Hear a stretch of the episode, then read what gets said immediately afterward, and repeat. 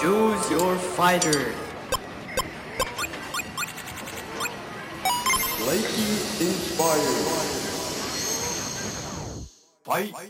En este episodio, Ricardo Baruch, uno de los activistas mexicanos más reconocidos en la lucha por los derechos sexuales y reproductivos, les tiene tips de cómo pueden dedicar su tiempo libre a una causa social. Escuchas Tiene Onda, un podcast de Ibero 2.cloud, canal digital de la estación de radio Ibero 90.9. Hola, yo soy Almond Hernández y para este episodio me acompaña el doctor Ricardo Baruch, eh, con quien estoy muy feliz de que van a poder escuchar un poquito de su trayectoria, de su trabajo, de Ricardo, que es activista, que es investigador, que es consultor, comunicador, que eh, es un todólogo enfocado a, en pro de la salud sexual y reproductiva desde hace ya varios años. Mi querido Ricardo, qué honor tenerte por acá. ¿Qué tal, Almón? Pues muchísimas gracias por la invitación y encantado de estar en este podcast. Y que justo, querido Ricardo, hemos tenido eh, el chance de coincidir por ahí en un par de ocasiones en esta trayectoria en pro de la salud sexual y reproductiva. Y me gustaría que comenzaras contando un poquito sobre tu trayectoria trayectoria, un poquito su trabajo a todos los que nos escuchan y sobre todo eh, en estos tiempos en donde este tema es más que eh, importante y relevante. Claro, bueno, pues es eh, interesante porque yo en realidad comencé a trabajar en todos estos temas de salud sexual y reproductiva por un asunto personal que tuve ahí cuando era adolescente. Um, y que me hizo acercarme a una organización de la sociedad civil cuando yo tenía 16 años. ¿No? Y entonces, eh, para, para, no hacerles el, cuento muy largo, o sea, como que tuve una infección eh, y pues como cualquier chavo tenía pena y, tenía miedo y afortunadamente en este lugar al que fui me atendieron súper bien, me trataron de una manera amigable y dije, ah, pues qué bien que pueda, que exista esta oportunidad. Y eso me hizo como involucrarme en estos temas y eh, eventualmente, por ejemplo, cuando escogí mi carrera que tiene que ver más con las ciencias sociales, pues la enfoqué también en temas de, de, salud y posteriormente me eh, metí en temas ya de políticas de salud y de epidemiología y cosas eh, por el estilo que me hizo eh, estudiar una maestría y un doctorado en salud pública. Y pues digamos que una cosa llevó a la otra y por eso como que me metí en un montón de áreas como lo que ya mencionaste, ¿no? O un poquito de investigación, un poquito de activismo, un poquito de comunicación, de divulgación Em, porque todas ellas se complementan y me parece que para mí hoy en día es muy importante como que estar alimentando una parte con la otra y que al final de cuentas todas tienen que ver y todas van, digamos que enfocadas pues en el pro de la salud de la población y particularmente de los, las y les jóvenes. ¿Y em, a qué edad tuviste este accidente que nos cuentas? ¿A qué edad descubriste esta profesión? ¿Cuántos años tenías, querido Ricardo? Pues mira, yo tenía 16. 16. o sea, en, ese momento para mí, este, pues me uní a la organización como voluntario, porque pues ya sabes, cuando estás como en la prepa, quizás como que no tienes tanto que hacer en las tardes. Entonces decía, pues puedo ir a este lugar y apoyar y luego los sábados íbamos a dar charlas en algún lugar. Pero para mí en ese momento esto no era como este, obviamente, pues yo no lo veía como un plan de vida, eh, pero eventualmente se fue convirtiendo, pues por un lado, como en, en, una pasión eh, personal, pero también pues en algo que me di cuenta que eh, pues era sumamente importante para, para muchos de mis colegas, ¿no? Ya sabes, el típico, pues que te das cuenta que una compañera de la escuela eh, se embarazó y pues no lo quería, ¿no? Que te enteraste que otra compañera pues tuvo un aborto inseguro y, y tuvo complicaciones, que te enteraste que un amigo este, adquirió VIH. Entonces, como que estas cosas que te rodean, em, este, pues también te hacen o bueno, en mi caso, o sea, como que me hicieron decir, bueno, claramente hay una necesidad y claramente hay mucho que hacer en, esta, eh, en este campo y no solamente en mi círculo, ¿no? Sino pues en, en, todo, en todo el estado y en todo el país. Yo soy de Puebla, bueno, vivía allá en Puebla en ese momento, pero pues empecé a trabajar también en cosas eventualmente más nacionales y ahora pues también internacionales en estas cosas. Es increíble esto que nos cuentas, esta historia que eh, de esto, eh, básicamente de tener tiempo libre y de estar en la prepa y que sí, yo recuerdo mi prepa y sí que uno tiene mucho tiempo libre, me hubiera gustado aprovecharlo como tú lo hiciste. De pronto se construye una carrera que va eh, en pro de la sociedad, que va en pro de la salud, sobre todo en, en, una sociedad como, como la nuestra, la mexicana, en donde carecemos de eh, una educación sexual de, calidad. Y, claro, sí, hay que, hay que mencionar que tú eh, has trabajado como consultor y asesor de la ONU, del Fondo de Poblaciones de Naciones Unidas. Em, de, de, por ahí también eh, la Organización Panamericana de la Salud.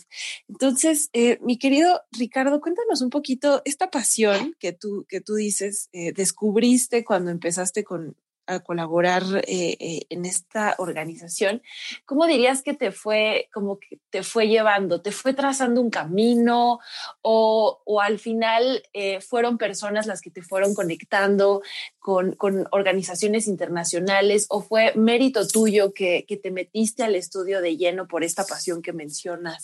Fueron muchas cosas, la verdad. Este, por un lado, em, digamos que definitivamente fue la dedicación, ¿no? O sea, como que sí, eh, pues no solamente ir, por ejemplo, o sea, cuando, uno es voluntario, o sea, pues muchas veces como que vas y apoyas en ciertas cosas, pero como que hay ciertos límites, ¿no? O sea, como que este, pero en mi caso, o sea, como que dije, no, o sea, yo quiero hacer un poco más, entonces investigaba y me metía y, e iba a reuniones a las que, este, al principio no entendía nada, pero yo dije, pues esto me puede ayudar para, pues obviamente para hacer, por ejemplo, incidencia política a favor de, de, estos temas. Y, um, y, por ejemplo, en la universidad también pasaba que, pues, que, no sé, te dejaban un trabajo en tal materia Em, y entonces yo siempre lo enfocaba en estos temas de salud sexual y reproductiva porque pues, este, eran, eh, me parecía relevante, ¿no? Entonces, em, también en ese momento había como un boom de la eh, participación juvenil en, organizaciones de la sociedad civil. Y a su vez, muchos organismos internacionales abrieron ciertos espacios para que jóvenes participaran en algunos de, eh, digamos que en la toma de decisiones, en, por ejemplo, la creación de ciertos lineamientos, en eh,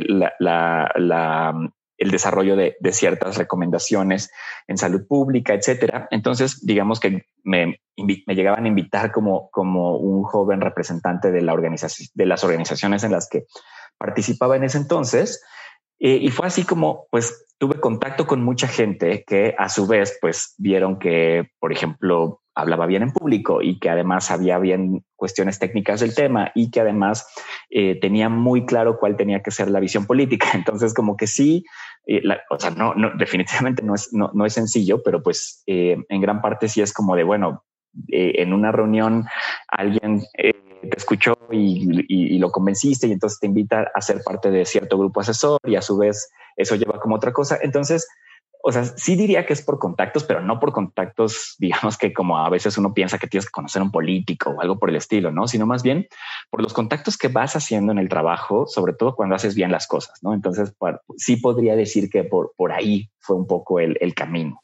Ya, em, está, está buenísimo. Y sabes que algo que habría que destacar de, tu trabajo, de tu trayectoria, querido Ricardo. Justo mencionas que es esta dedicación, eh, lo que te fue llevando y lo que te fue abriendo las puertas. Pero eh, algo que me gusta mucho de tu trabajo es que lo haces y lo explicas y explicas los temas de una forma que todo el mundo entiende, que puedes escribir una investigación, un paper, em, académico de a lo mejor alguna ITS, de políticas de drogas, de educación integral de sexualidad, de VIH, pero también puedes echarte perfectamente una charla con Ángel Candia, con Akiko en Escándala, que, que tienes esta capacidad eh, de echar el chacoteo, ¿no? Eh, diciéndolo en términos muy coloquiales. Y creo que esto también va muy de la mano con, con el activismo que se hace en salud sexual y reproductiva. Es un activismo que es colorido, que también puede llegar a ser divertido, por supuesto, sin que quitarle la seriedad a los temas. Em, cuéntame, esa eh, esa forma, ese estilo tan particular que, tú tienes de comunicar, de, hacer activismo, era parte de tu personalidad o más bien eh, poco a poco te fuiste sintiendo cómodo contigo mismo para poder eh, expresarte mucho más claro y de una manera mucho más cercana con la gente, porque al final es la manera en la que tienes que comunicar estos temas. Pues mira, yo creo que fue en gran parte el hecho de que como que la vida me llevó a estar en diferentes espacios y notar que en cada uno de ellos pues hay como cierto lenguaje, ciertos códigos, ciertas formas. Em, y por ello mismo, muchas veces estos mundos no se comunican bien entre ellos. Es decir, por ejemplo, si yo soy un activista, no necesariamente entiendo, trabajando, supongamos, en temas de VIH, no necesariamente entiendo toda la ciencia relacionada con VIH. Y el científico no necesariamente sabe cómo comunicar o escribir un artículo sobre el VIH que le llegue a la población general, ¿no? Porque tampoco, o sea, y, entonces como que se crean silos muy fuertes eh, y definitivamente pues al final de cuentas estás hablando sobre VIH, ¿no? Entonces, ¿por qué no tratar de, crear estos vínculos, de cambiar el lenguaje y sabe, este, y pues pensar un poco qué le tienes que decir a cada persona, ¿no? O sea, porque eh, yo no voy a ir a este, un poco lo que está pasando, por ejemplo, ahora con el COVID, ¿no? Este, en el que hemos visto pues que una charla sobre virología o epidemiología no es tan sencilla para cualquier persona, pero si sabes cómo darle la vuelta y explicarlo un poco como este con peras y manzanas y luego vas elevando un poco más el lenguaje, pues al final de cuentas como que la, este, la gente empieza a comprender mejor qué es lo que está pasando, empieza a creer más en la, en la evidencia, em, lo cual tampoco es sencillo, pero sí creo que es, es muy importante y sobre todo importante para, em, digamos que envolver al público, ¿no? O sea, que no sea como de, ay, ahí viene este güey otra vez y qué hueva, ¿no? O sea, es, o sea realmente em, necesitas pues que la gente se, se, interese y que pueda ver tus videos en YouTube y pueda escuchar tus podcasts y pueda leer tus artículos. Em, entonces, pues sí creo que ese es un esfuerzo, por ejemplo, más fuerte que tenemos que hacer muchas personas que trabajamos en el área de la salud para pues poder realmente lograr que todo mundo eh, entienda y e internalice lo que estamos tratando de decir, sobre todo cuando se trata de promoción de la salud. Totalmente. Este tema de científicos y organizaciones que no se comunican es completamente cierto. Em, y tú, tú, lo has vivido, ¿no? Con todo este trabajo que eh, hemos estado haciendo con PrEP, que para la gente que no sabe qué es PrEP, es eh, un tratamiento eh, de prevención para VIH es, es algo que, que, la sociedad civil, eh, por supuesto que le interesa, pero, pero lograr que, que los científicos eh, puedan comunicarlo con, con, palabras y con términos muy sencillos, de verdad que es complejísimo. Entonces, totalmente de acuerdo contigo que em, hay que saber adaptar ese lenguaje, pero no es nada sencillo. ¿no? La verdad que, que no es nada sencillo. Eh, rescato de, esta charla varias cosas. Eh, la dedicación por un lado, la pasión por el otro lado que tú tuviste al descubrir estos temas que te hicieron clic Ahora sí que eh, esa chispa que se te presentó desde muy joven, aprovechando que está tan de moda Soul, si es que ya la vieron allá, allá afuera. Y eh, este tema, ¿no? De saber adaptar em, estos lenguajes y códigos distintos. Mi querida Ricardo, antes de pasar a la sección de eh, consejos prácticos para, para, nuestra audiencia, que además traes un tema que me encanta. Quisiera que nos contaras un poquito eh, en qué te estás enfocando ahorita, si tienes algún trabajo que, esté, que estés haciendo, corriendo recientemente para que la gente que está allá afuera lo, lo conozca y le pueda echar un ojo. claro, pues mira, hoy actualmente estoy trabajando mucho en temas de eh, prevención de, los nuevos métodos de prevención del VIH, ¿no? Por ejemplo, todo lo que tiene que ver justo con, el PrEP que ya mencionabas, pero también eh, eh, estoy muy metido en el proyecto de investigación de la vacuna para prevenir el VIH que apenas está eh, probando su eficacia aquí en México y en otros países, y también en, el conocimiento relacionado, por ejemplo, con nuevas formas de prevención, como es el caso de métodos inyectables, de anillos vaginales, de implantes subdérmicos, que semejantes a los anticonceptivos podrían estar protegiendo a una persona del VIH eh, digamos que a través de un medicamento que libera, ¿no? Entonces, este tipo de cosas son bastante nuevas. Y por otro lado, también estoy trabajando mucho en el tema de uso de drogas químicas y los riesgos que provocan para, el, para, adquirir VIH y otras infecciones de transmisión sexual.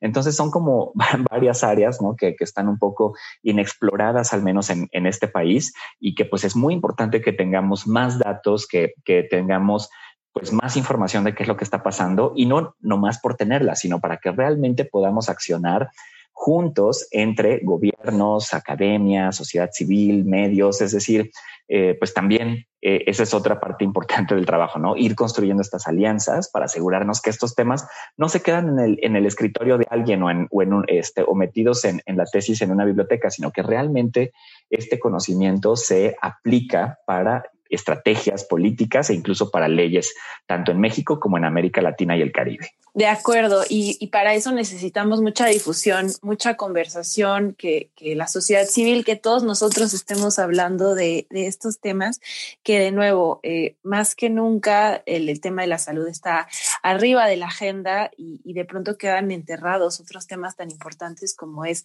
eh, justo el, el VIH, el uso de sustancias, etcétera, etcétera. Entonces estaremos eh, muy pendientes, mi querido Ricardo, para para poder echarle un ojo a todo este trabajo. Y ahora sí, cuéntanos un poquito qué tips le traes a los escuchas de Neogurús. Eh, este tema que hablábamos al principio, ¿no? De a mí me hubiera encantado que en mi prepa eh, hubiera podido aprovechar el tiempo eh, en algo que me hiciera feliz, ni siquiera algo útil, algo que me apasionara y me hiciera feliz. Cuéntanos qué son esos tips, de qué van. Pro tips. Pues mira, el, el primer tip que, un poco como ya lo platicaba este, hace rato, que a mí me sirvió muchísimo, fue aprovechar mi tiempo libre cuando lo tenía, ¿no? O sea, porque ahora cuando uno es adulto es como complicado a veces tener lo suficiente, pero cuando uno está en la prepa o, por ejemplo, si estás en la universidad y solo estudias, ¿no? O sea, si no estás estudiando y trabajando, pues a veces puedes ocupar parte de ese tiempo para alguna causa social, ¿no? O sea, y, y, llámese salud, llámese medio ambiente, llámese eh, protección de animales, hay muchísimas, ¿no? O sea, pero lo importante es que quizás, o sea, y, no digo que, que, que, que lo utilices todo para eso, ¿no? O sea, pero pues eh, en vez de ser, en vez de ver Netflix cinco horas al día, pues quizás solo la ves dos y las otras tres estás apoyando alguna brigada, estás este, apoyando alguna campaña, etcétera, ¿no? Entonces creo que esa es, es bastante importante.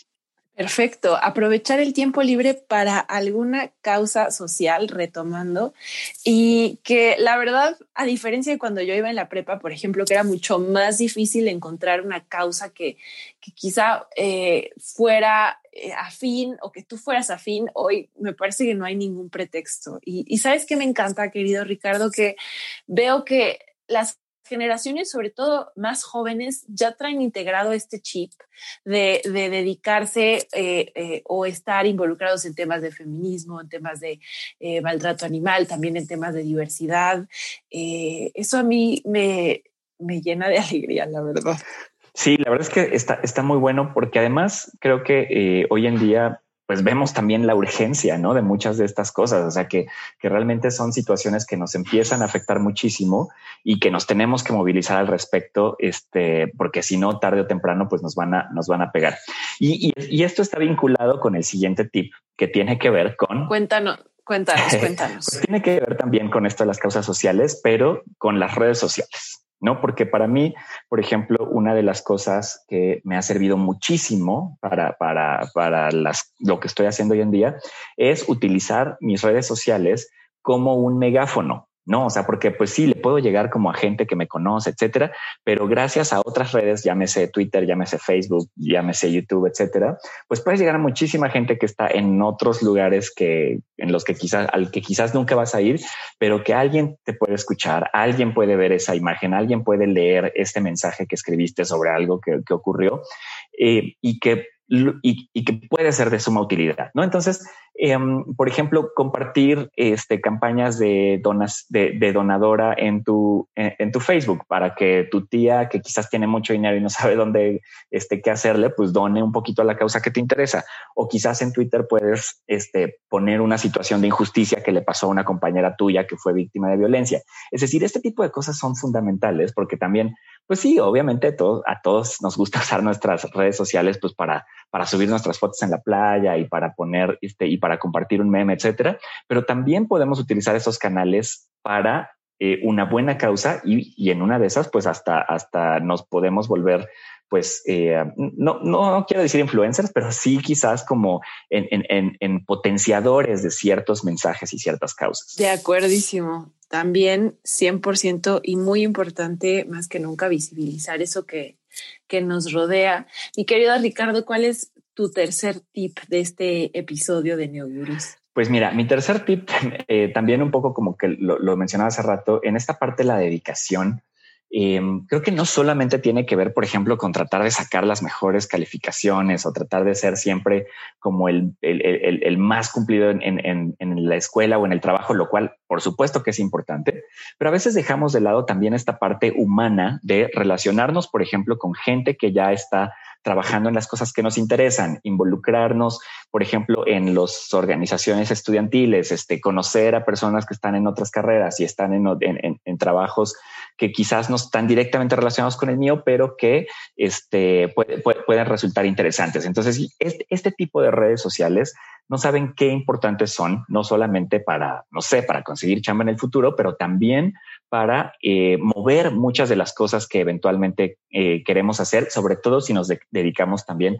a cuestiones de causas sociales, ¿no? Entonces, por eso también esta parte de la dedicación tiene mucho que ver con llévate con todo mundo, este, platica un montón, sal, ve a los eventos, este, quédate al, este, al, al, brindis al final, bueno, cuando vuelva a ver, si es que los vuelve a ver después de la pandemia, este, porque pues realmente son muy importantes. Y que eso me hace pensar y, me, y explica un poco esta, eh, pues sí, esta habilidad que tú tienes para involucrarte y para estar en diferentes círculos, ¿no? No, no cerrarse a, ay, no, yo solo soy activista y solo me junto con los activistas. Ay, no, eh, yo eh, quizá como investigador, pues no voy a salir de mi círculo. Y creo que si todos tuviéramos esta apertura de movernos en diferentes círculos sociales, eh, que quizá no nos, no nos sentimos tan cómodos, ¿no? O cómodas.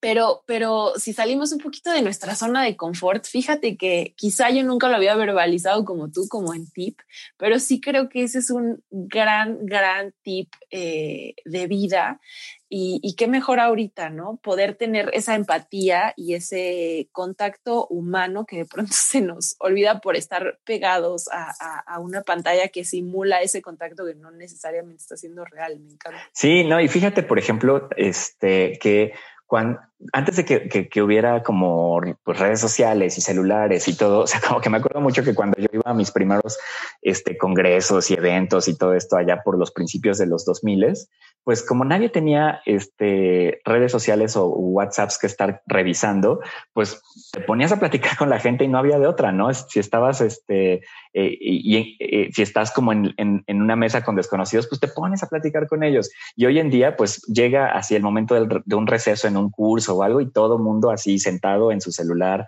este, revisando las cosas de allá afuera en lugar de ver quién está a su alrededor, quién está ahí que puede, este, que puede resultar interesante, quién puede, quién está presente que puede aportarte algo. Y digo, ahorita en la virtualidad quizás eso no es tan sencillo, pero más bien justo esto nos tiene que hacer pensar la importancia de estas conexiones humanas una vez que todo pues empiece a volver a, a como era antes. Sí, y, y, agregaría quizá por ahí observar, ¿no? Eh, que puede parecer muy obvio, pero eh, estamos observando justo por inercia una pantalla todo el tiempo y, dejamos de ver eso que, que, está a nuestro alrededor, que también nos puede abrir algún camino, alguna puerta. Eh, mi querido Ricardo, me encantó tener esta charla eh, a distancia, hay que decir. Eh, pues sí, como, como bien dices, estamos, estamos en una situación aún de confinamiento, eh, haciendo estas, charlas a, distancia. No es ningún eh, impedimento para que lo podamos hacer y, llevárselo a la gente. Y pues nada, mi querido Ricardo, ¿dónde te pueden seguir?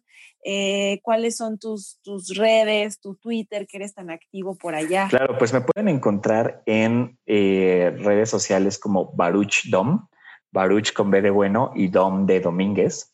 Eh, y también pueden eh, seguirnos en otro podcast que tenemos también disponible en varias plataformas que se llama Sex Scandala, en el que hablamos de temas de salud sexual y reproductiva, de derechos sexuales, eh, y otros, algunos otros temas de derechos humanos y de salud, eh, con invitades y con personas expertas, pero como con una línea muy cool de, este, de lenguaje para que no sea aburrido o tedioso. Así que, pues, por allá nos pueden encontrar. Y también escribo de vez en cuando en el portal de Animal Político y en Escándala. Ese, ese podcast que tienes eh, con, gente maravillosa la que está por allá. La verdad que son muy divertidos y, amo, amo que la salud sexual se hable así, con esa desfachatez, con esa cercanía. Eh, me encanta, me encanta, me encanta. Pues nada, mi querido Ricardo, eh, pues un abrazo y, y pues a seguir trabajando eh, en pro de la sociedad de la manera que se pueda en estos tiempos complicados. No, pues muchísimas gracias a ti, Almond, por la invitación y pues a, ver si estos tips que les di eh, pueden, pueden servir de algo. En la producción de este podcast estuvieron Daniel Maldonado, Julio César Lanzagorta y Uriel Rodríguez. Tiene Onda es un podcast de Ibero.2, canal digital de Ibero 90.9. Yo soy Almond Hernández y si quieres saber más, sígueme en arroba oyealmond. En los podcasts de Ibero.2 hay cariño del bueno. Pone en duda todo lo que sabes sobre lo romántico en De Amor, y, otras, ficciones.